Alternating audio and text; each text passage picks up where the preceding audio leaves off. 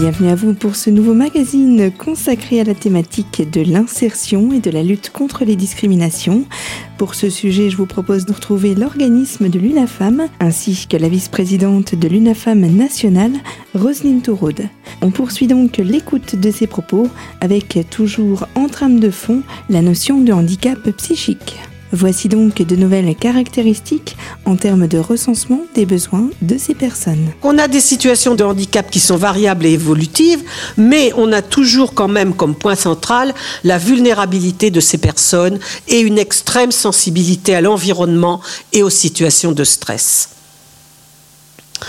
Les besoins des personnes euh, vivant avec des troubles euh, psychiques, de quoi parle-t-on ici? D'abord, quand on parle de ça, les besoins, on parle de deux choses. On va parler des besoins individuels de chacun. Il s'agira là de décrire ses besoins, de les identifier, de les évaluer, de mesurer la sévérité, de décrire les besoins de compensation, de personnaliser, hein, là, puisque la compensation, ce sont bien les aides personnelles apportées à telle ou telle personne. Donc on est bien dans une individualisation et dans une construction, si vous voulez, c'est de la dentelle très fine, c'est du sur-mesure, où l'on construit des réponses pour la personne à tel moment de son parcours de vie.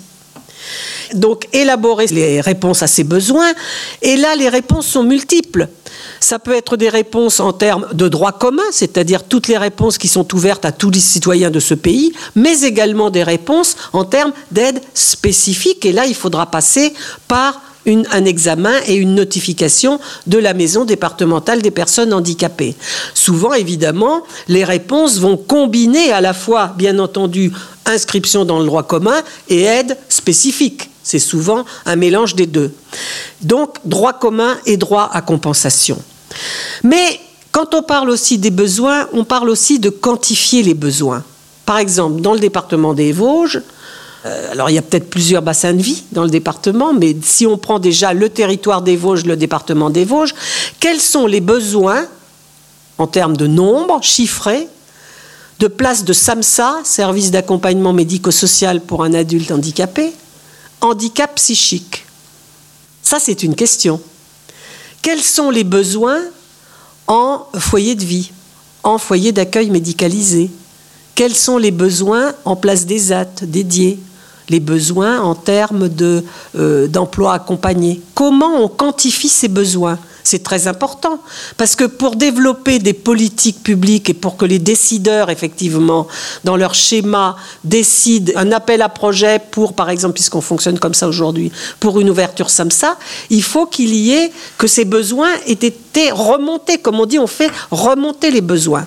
Et ça, effectivement, c'est l'un des rôles très importants que joue l'AMDPH. En évaluant les besoins individuels, on doit pouvoir, si on réussit à faire le suivi des décisions d'orientation, on doit pouvoir, et les systèmes d'information se mettent en place pour ça, on doit pouvoir quantifier les besoins, ou mieux les quantifier. Ça, en France, on a un gros souci hein, pour quantifier les besoins des personnes handicapées en général. Hein. C'est très difficile d'avoir des données chiffrées. Et quand on veut des données chiffrées un peu plus affinées, par exemple, euh, on a des données euh, sur les attributions de prestations de compensation du handicap. Hein. On a des données, on sait combien euh, de, plans d'aide sont accordés chaque année par département, etc.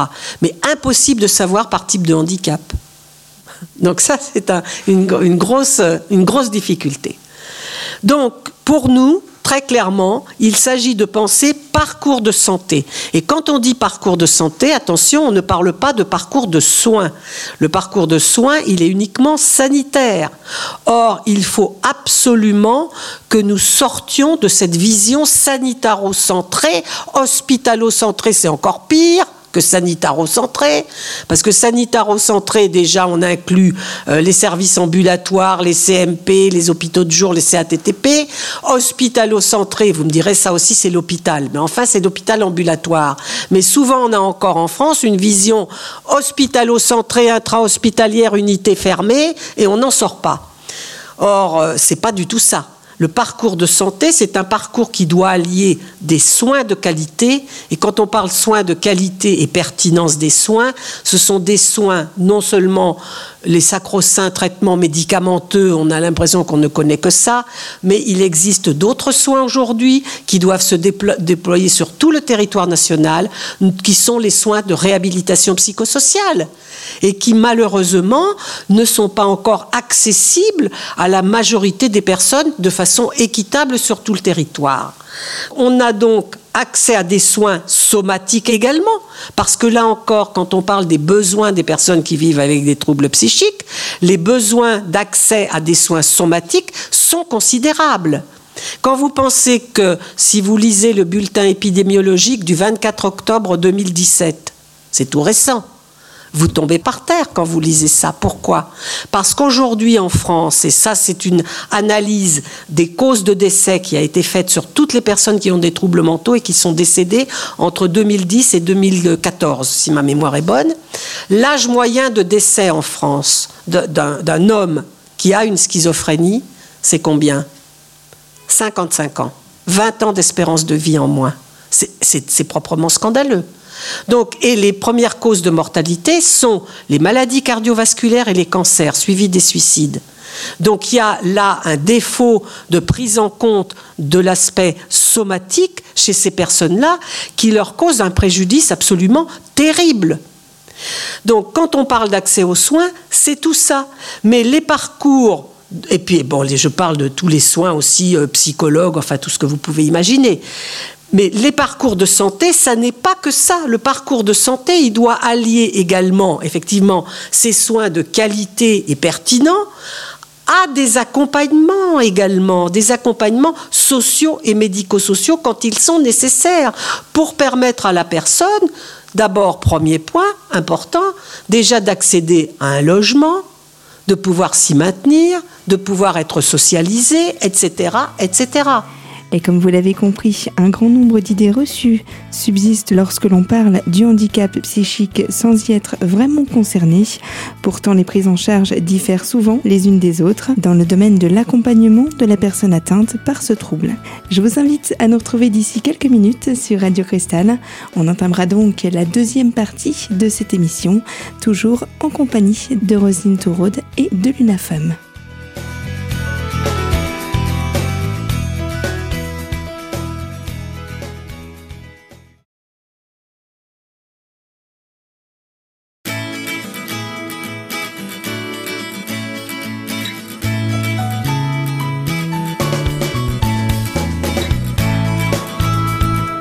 Retour sur nos fréquences avec le second volet de ce rendez-vous en compagnie de l'UNAFAM, représentée ici par Roselyne Touraude, la vice-présidente de l'UNAFAM nationale, spécialisée dans le domaine du handicap psychique. On écoute donc son intervention.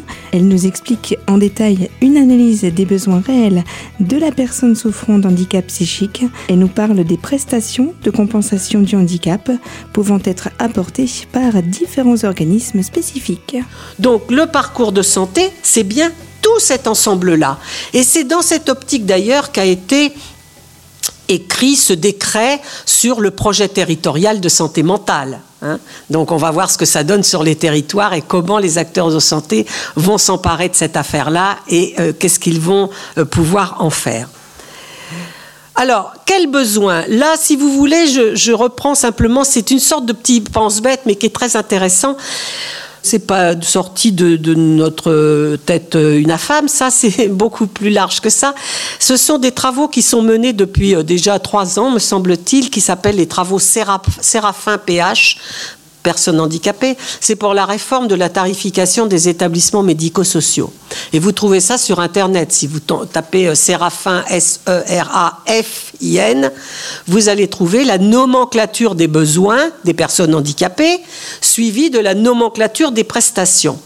Et c'est intéressant. Et quand on lit cette nomenclature des besoins, on s'y retrouve tout à fait. Et nous, particulièrement à l'UNAFAM, parce qu'on retrouve tout à fait les points de l'UNAFAM que nous serinons depuis des années.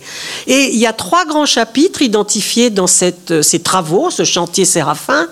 Ces trois grands chapitres sont les besoins en matière de santé somatique et psychique, ça nous va, les besoins en matière d'autonomie pour l'entretien personnel, pour les relations et les interactions avec autrui, pour la mobilité, pour la prise de décision adaptée et pour la sécurité. Et enfin, dernier chapitre, les besoins pour la participation sociale, pour accéder aux droits et à la citoyenneté, pour vivre dans un logement et accomplir les activités domestiques, pour l'insertion sociale et professionnelle et pour exercer ses rôles sociaux, pour participer à la vie sociale et se déplacer avec un moyen de transport, et enfin en matière de ressources et d'autosuffisance économique. Après, si vous allez sur la nomenclature des besoins, vous verrez que tout cela est bien détaillé et qu'en face, vous avez la nomenclature des prestations qui est censée répondre à ces besoins identifiés. Et donc, vous voyez que c'est intéressant parce que nous, quand on lit ça, hein, tout de suite, on s'y retrouve parfaitement. On dit, ah ben oui, bien sûr, chacun de ces besoins-là, c'est tout à fait ça. Ils sont peut-être pas cumulés pour la même personne en même temps, Dieu merci, mais on se retrouve dans cette approche. Et ce qui est intéressant, c'est que cette nomenclature des besoins séraphins n'est pas faite spécifiquement pour le handicap d'origine psychique. Elle est faite pour toutes les personnes aujourd'hui en France qui sont empêchées, c'est-à-dire qui sont dans une situation de handicap. Alors, identifier donc euh, évaluer les besoins euh, des personnes qui vivent avec des troubles psychiques euh, aujourd'hui dans notre pays, c'est un processus accompagné, ça ne peut pas se faire comme ça euh, d'emblée tout seul.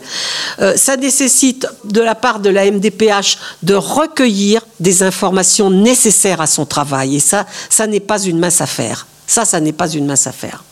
Parce que quelles informations, de quelles informations la MDPH a-t-elle besoin? Qui informe? Avec quels outils? Et là encore, il s'agit d'apporter des informations multidimensionnelles et surtout de regards croisés. C'est ce qu'une recherche-action qui a été menée en 2015 par le CEDIA, c'était un sociologue Jean-Yves Barrère qui avait fait cette recherche-action et qui a écrit d'ailleurs un ouvrage sur l'évaluation des situations de handicap d'origine psychique, qui est toujours d'actualité, très intéressante.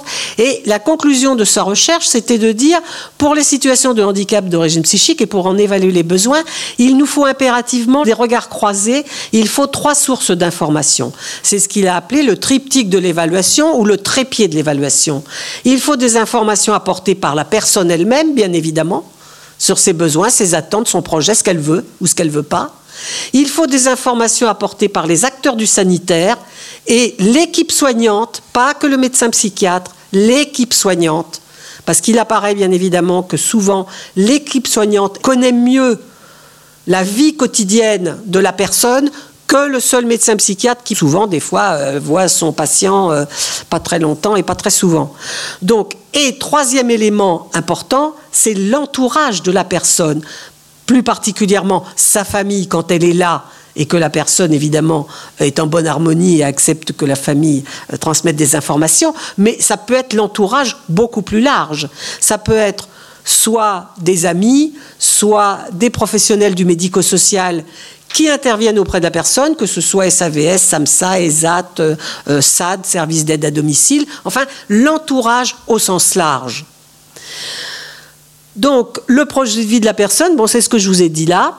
Et la MDPH, elle a un rôle d'assembleur à jouer pour rassembler, collecter toutes ces informations qui va permettre donc d'avoir une bonne appréciation de la situation de la personne pour mettre en évidence ses besoins de compensation et élaborer un plan personnalisé de compensation. Il y a quelques secondes, Roselyne Touraude rappelait la nécessité de lier un grand nombre d'informations vis-à-vis de la personne et de ses besoins en termes de compensation du handicap. Et pour ça donc, il faut prendre en compte l'aspect global des personnes entrant dans la vie quotidienne de la personne malade. Et nous nous approchons de la troisième partie de ce rendez-vous. On marque une courte pause et on se retrouve juste après en compagnie de l'UNAFAM et de Roselyne Touraude, la vice-présidente de cet organisme organisme.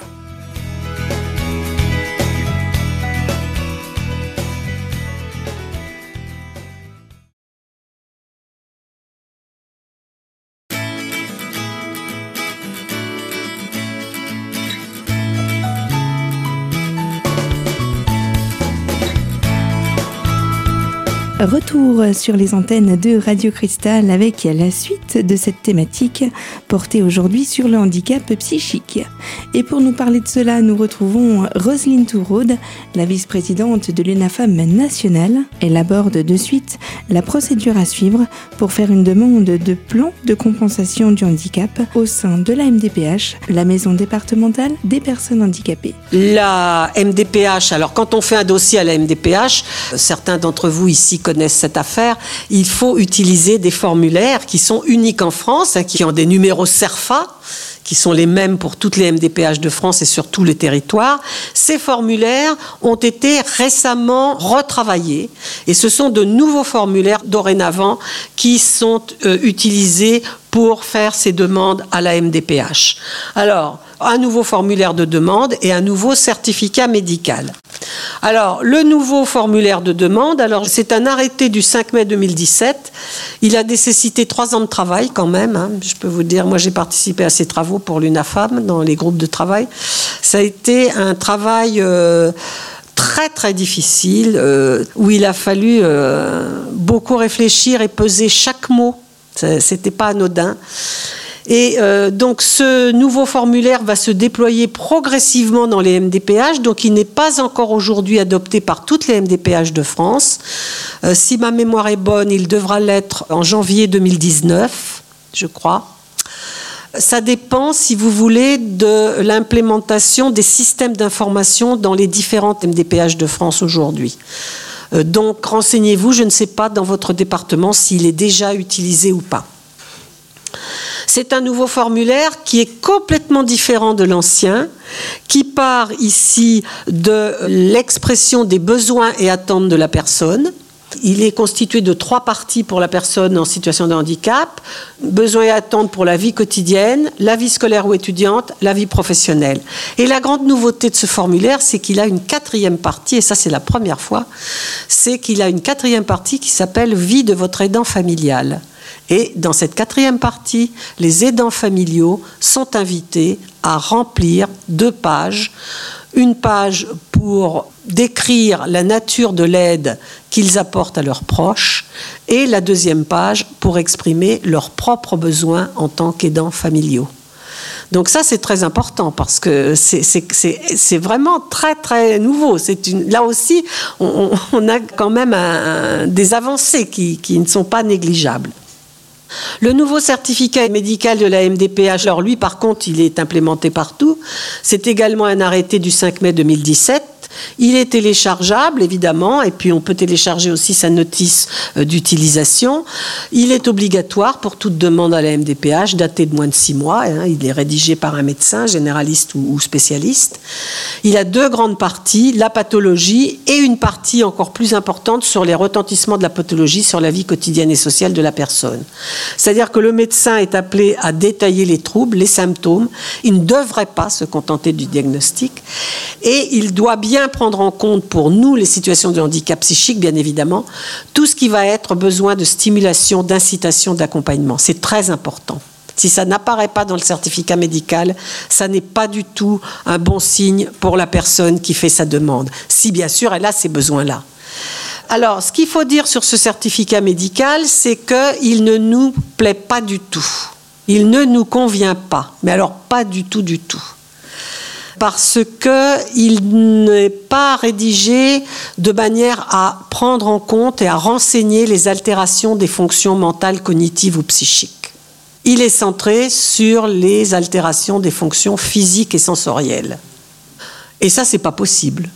Quand je dis ça n'est pas possible, c'est parce qu'aujourd'hui en France, 25 à 30% des dossiers MDPH sont des dossiers handicap psychiques sans compter évidemment les handicaps cognitifs et le handicap mental. Alors avoir un certificat médical qui ignore plus de la moitié des situations de handicap, je veux dire, ça n'est pas entendable cette chose-là. Donc nous avons demandé au ministère, effectivement, lorsque ce certificat médical euh, est sorti, euh, c'était en fin 2016, euh, nous avons demandé au ministère de mettre en place un groupe de travail de façon que soit élaboré un troisième volet, puisque dans le certificat médical, il y a déjà deux volets spécifiques, un pour la déficience auditive, un pour la déficience visuelle. Donc nous nous avons demandé un troisième volet spécifique. Il est en cours de finalisation.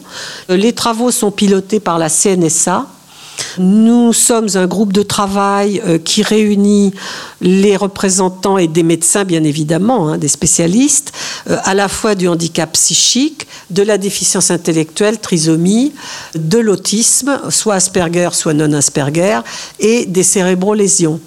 Et donc nous sommes en train de finaliser. Je peux vous dire que c'est un travail de titan. Au début, on a cru qu'on n'allait jamais pouvoir y arriver, qu'on n'allait pas s'en sortir. Et finalement, on a une approche par les fonctions, par les altérations de fonctions. Et c'est très intéressant. On a euh, les deux derniers groupes de travail. Là, on va finaliser les deux derniers groupes de travail début juillet. Donc, vous voyez, là, incessamment. Et après, euh, on va le, proposer. Il sera proposé donc euh, au ministère. Et puis, il sera ensuite testé par des praticiens. Et nous espérons donc prochainement, c'est-à-dire fin 2018 ou au plus de début 2019, aboutir à l'élaboration de ce troisième volet spécifique relatif aux atteintes des fonctions qu'on appelle les fonctions supérieures mentales, cognitives et psychiques. Donc ça, ce serait une bonne nouvelle, ce sera une bonne nouvelle parce qu'on y croit. Enfin, les, travaux sont presque finis. Et c'est sur ces quelques propos que s'achève ce magazine. De nombreux points restent encore à mettre en lumière sur ce sujet. Et pour cela, je vous propose de nous retrouver très prochainement en compagnie de Roselyne Touraud, la vice-présidente de l'UNAFAM nationale, afin d'aborder d'autres axes du handicap psychique. Et je vous informe que vous pouvez dès à présent retrouver cette émission en podcast sur notre site radiocristal.org. Je vous dis donc à très vite sur nos antennes.